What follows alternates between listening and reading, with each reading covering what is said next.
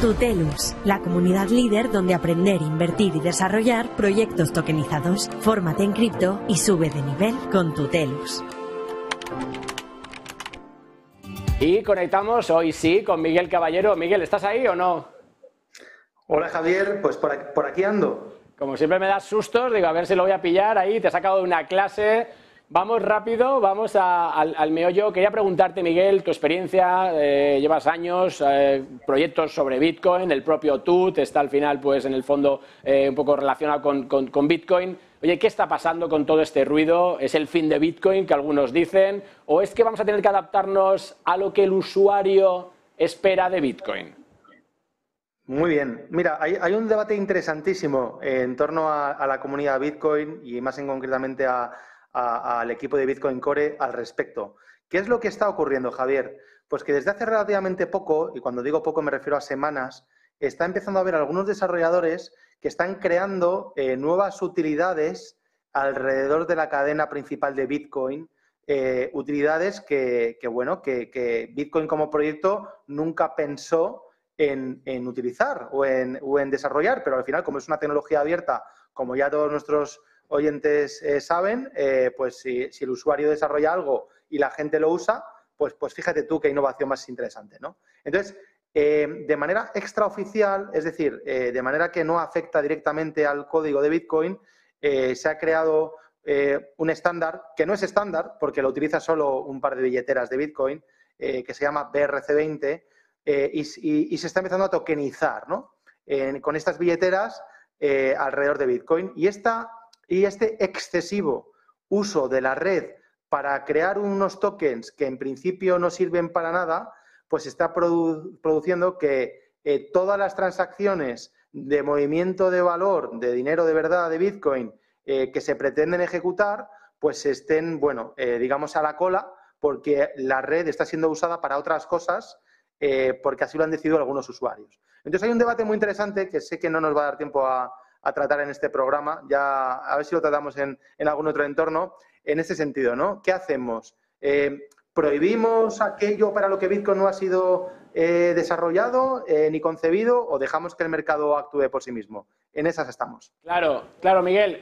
justo esa era mi, duda, ¿no? Si dejamos que el mercado al final fluya. Pero también tenía una, pregunta que consultarte antes de ir al siguiente tema y es que realmente cuando se acabe el halving, o sea, que nos quedan dos, ¿no? Esas recompensas que son las que aseguran la red, eh, propio Satoshi decía que esas, esa seguridad la van a dar vía los fees en las transacciones. Eh, bueno, ya está pasando. Es decir, el, halving se acabará cuando se mine el último Bitcoin, que eso va a ocurrir, todavía creo que no lo vamos a ver tú y yo, eh, Javier. Eso va a ocurrir en el año 2136. entonces, halving siempre eh, siempre va a haber cada cuatro años y eso significa que cada cuatro años la recompensa de Bitcoin baja a la mitad. Ahora mismo está a 6,25 Bitcoin por bloque, eh, el año que viene bajará a la mitad, a 3,7 y algo. ¿Qué es lo que ocurre? Que estadísticamente hablando, cada cuatro años el valor de Bitcoin sube más del doble. Por lo tanto, aunque le bajen la recompensa del minero a la mitad, le sigue compensando porque ha subido más del doble. Dicho eso, ya está ocurriendo, Javier, que precisamente por esta saturación de la red, de la mempool de Bitcoin, está habiendo bloques donde los mineros están ganando en transacciones más de 5 y 6 Bitcoin. Por lo tanto, ya están ganando más en transacciones que eh, por el propio minado. ¿no? no es habitual, pero en momentos de congestión, como decíamos antes, o, pones unas fees muy altas para que tu transacción se ejecute antes que otras, o te pones a la espera. ¿no? Y bueno, es un, es un momento bastante divertido. Eh, yo creo que al final el mercado se calmará y la gente utilizará Bitcoin para aquello que le aporte valor. Si estos BRC20 y si estos tokens extraños aportan valor, lo utilizarán y si es una moda pasajera, pues dejarán de utilizarse. Total.